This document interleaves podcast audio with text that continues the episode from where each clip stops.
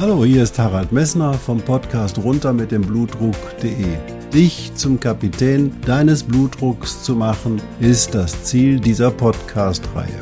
Du wirst in den vielen Folgen sicherlich die Themen finden, die dich für deinen Blutdruck interessieren. Ich wünsche dir viel Spaß dabei.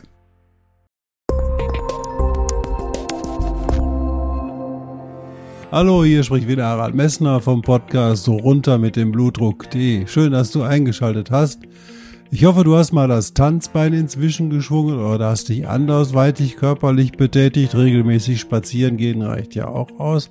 Ja, heute wollen wir mal wieder über was ganz anderes reden. Und zwar bin ich heute vor allen Dingen für die Frauen da. Und zwar, natürlich war der Weltfrauentag gerade, aber ein ganz wichtiges Thema habe ich bisher nicht besprochen, das nämlich der Bluthochdruck bei Frauen, wann er kommt und was da Besonderes bei zu beachten ist. Ich wünsche dir viel Spaß dabei.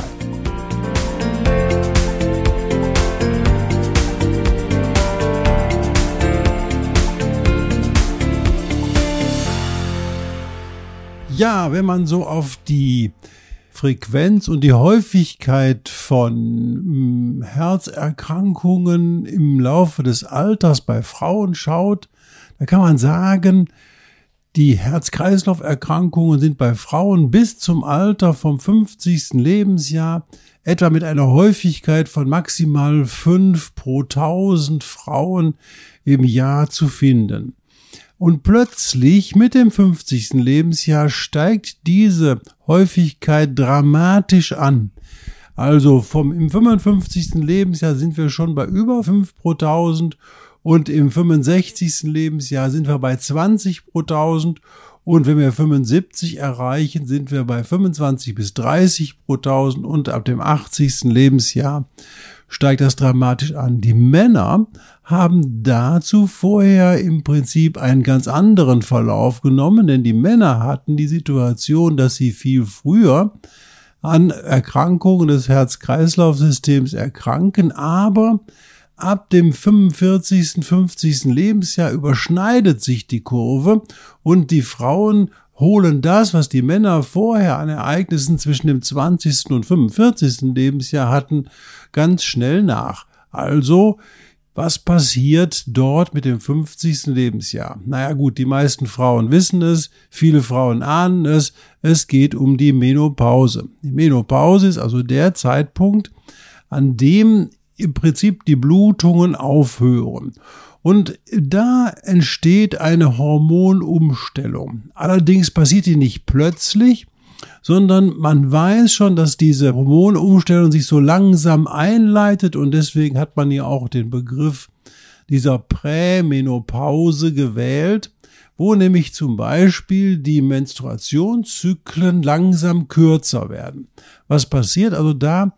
Das Östrogen nimmt im Vergleich zu den vorigen Spiegeln ganz langsam ab. Und die Gestagene bleiben in ihrer Konzentration etwa gleich.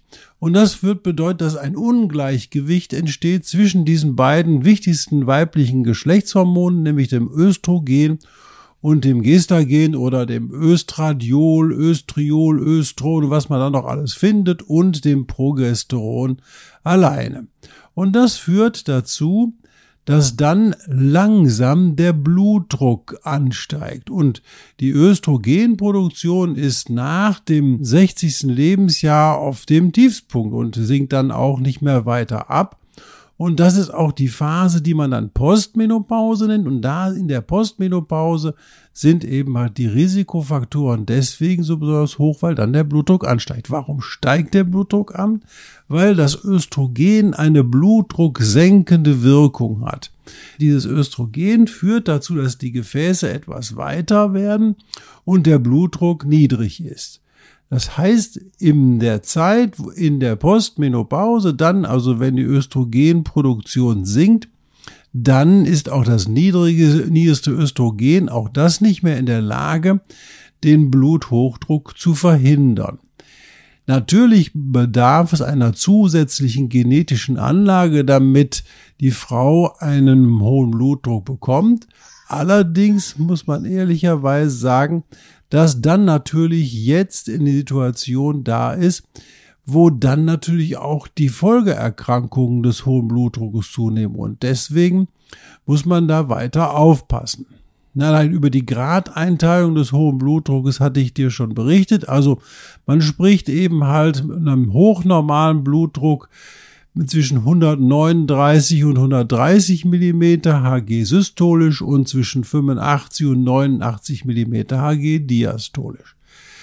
Die Frage ist nun, ist es sinnvoll, jetzt zu sagen, ja gut, wenn die Frauen ansteigenden Blutdruck haben, weil ihnen das Östrogen fehlt, ist es dann sinnvoll, denen das Östrogen zu verabreichen, um diesen Blutdruckanstieg zu verhindern. Und da kann man inzwischen nach vielen Studien sagen, nein, es ist nicht sinnvoll, weil sich andere Erkrankungen, vor allen Dingen Krebserkrankungen im Urogenitalbereich und vor allen Dingen im frauenärztlichen Bereich dann zunehmen, Mammakarzinome etc. Also es ist nicht sinnvoll, herzugehen in der Postmenopause diesen Blutdruckanstieg mit Östrogen zu behandeln.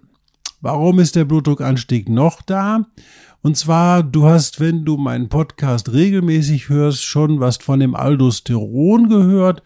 Ja, und die Aldosteronrezeptoren in den Gefäßen nehmen unter den Östrogenspiegeln, die sinken, langsam zu. Also dadurch wird auch der Blutdruck immer salzsensitiver bei diesen Frauen mit dem 50. Lebensjahr und ansteigen. Das heißt also, wir haben mehrere Punkte, an denen wir bezüglich der Blutdruckregulation in dem älter werdenden Frauen angreifen können. Wir können zum Beispiel sehr effektiv die Salzreduktion vorantreiben und das Salzreduktion in der Ernährung vorantreiben. Das bedeutet eben halt, dass du eben halt diese typischen mehr als sechs Gramm Kochsalz pro Tag nicht überschreiten solltest, wenn du in die Postmenopause gehst, also wenn dein Blutdruck dann ansteigt. Das bedeutet aber auch, wenn deine Östrogene sinken, dass du dann, wenn du dann zum Frauenarzt gehst oder zu deinem Hausarzt gehst, jährlich mindestens einmal im Jahr deinen Blutdruck messen lassen solltest. Oder du gehst mal in die Apotheke oder noch besser,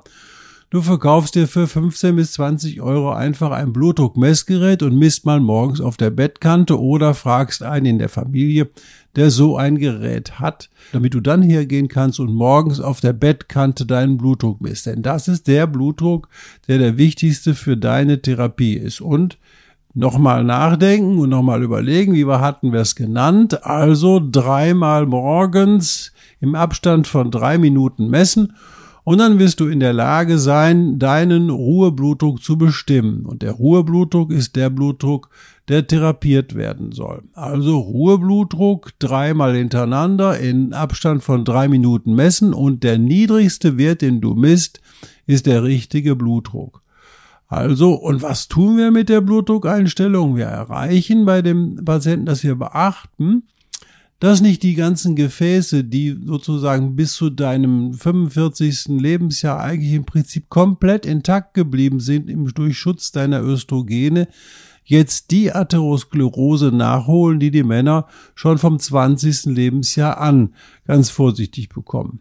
Das bedeutet aber auch, dass du alle Endothelschädigen, also Innenauskleidungsschädigten Veränderungen deines Lebensweise beachten muss. Also das Rauchen ist in der Postmenopause nicht klug. Auf deinen Zucker zu achten ist super klug und natürlich auch auf die Blutfette zu achten ist super klug. Denn was hatten die Östrogene noch? Die Östrogene hatten auch eine leichte antioxidative Wirkung. Sie verhindern also, dass deine ähm, LDL-Moleküle oxidiert werden und haben damit eine Schutzwirkung des zu hohen Cholesterins dagegen, indem halt versucht wird, mit der Östrogenwirkung die Oxidation zu verhindern. Also gibt es auch keine Ablagerung oder weniger Ablagerung in den Gefäßen.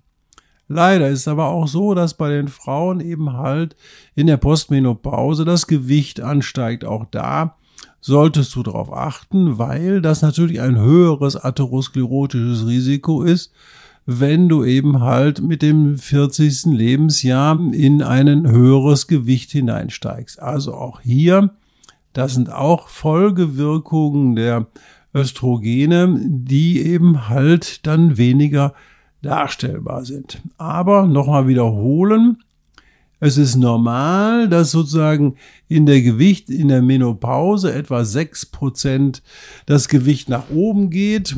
Aber es geht in besonders auf der Fettmasse nach oben, nämlich nur 17 Prozent Fettmasse und nur 6 Prozent Gewichtszunahme. Das heißt also, die Frau verliert auch durch die Östrogen, durch die Hormonänderung eine Muskelmasse und hat vor allen Dingen eine Zunahme des Bauchfetts zu bezeichnen. Also hier musst du auch ein bisschen aufpassen.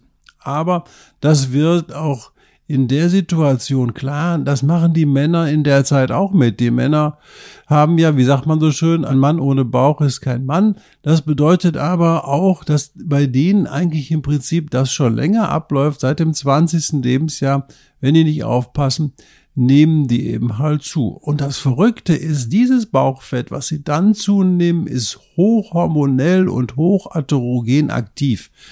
Wenn man unterscheidet zwei unterschiedliche Fettteile im Körper, einmal das Fett, was ein reines Depotfett ist, das gibt aber auch ein Fett, was sehr stark hormonell aktiv ist. Und dieses stark hormonelle aktive Fett führt auch erheblich zu ähm, einer Reninfreisetzung und damit auch zu einer Erhöhung des Blutdruckes und zu einer Atherosklerose. Also natürlich ist die Menopause normal, das ist gar keine Frage.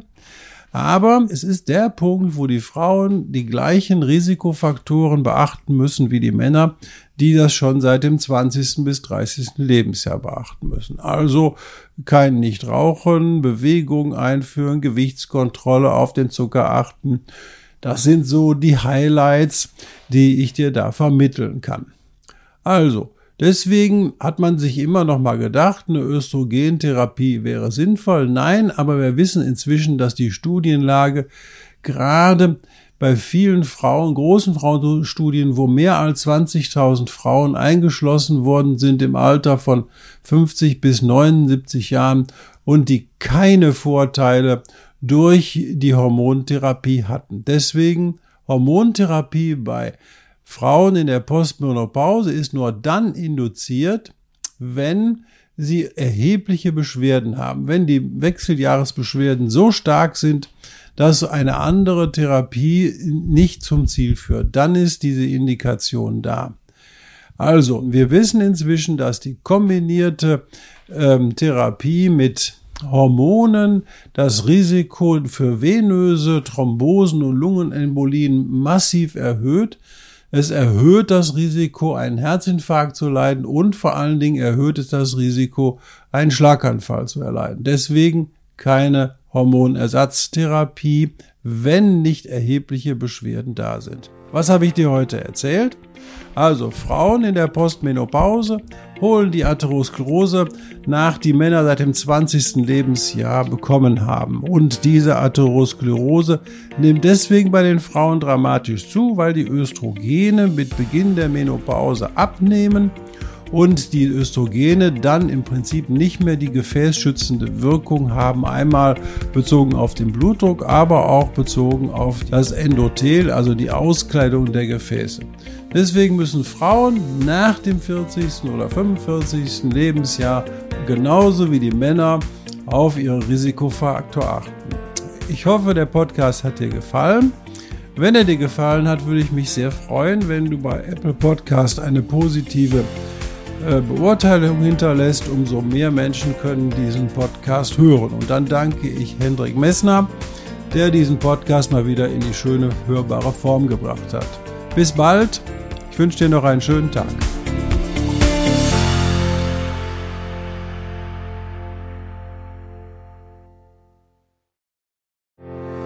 Ich hoffe, diese Podcast-Folge hat dir genauso viel Spaß gemacht wie mir. Du findest noch zahlreiche andere Themen unter dieser Podcast-Reihe, die immer in Zusammenarbeit auch mit meinem Sohn Hendrik Messner mit seiner Firma mess.de entstanden ist. Und dafür möchte ich ihm sehr danken. Bis bald.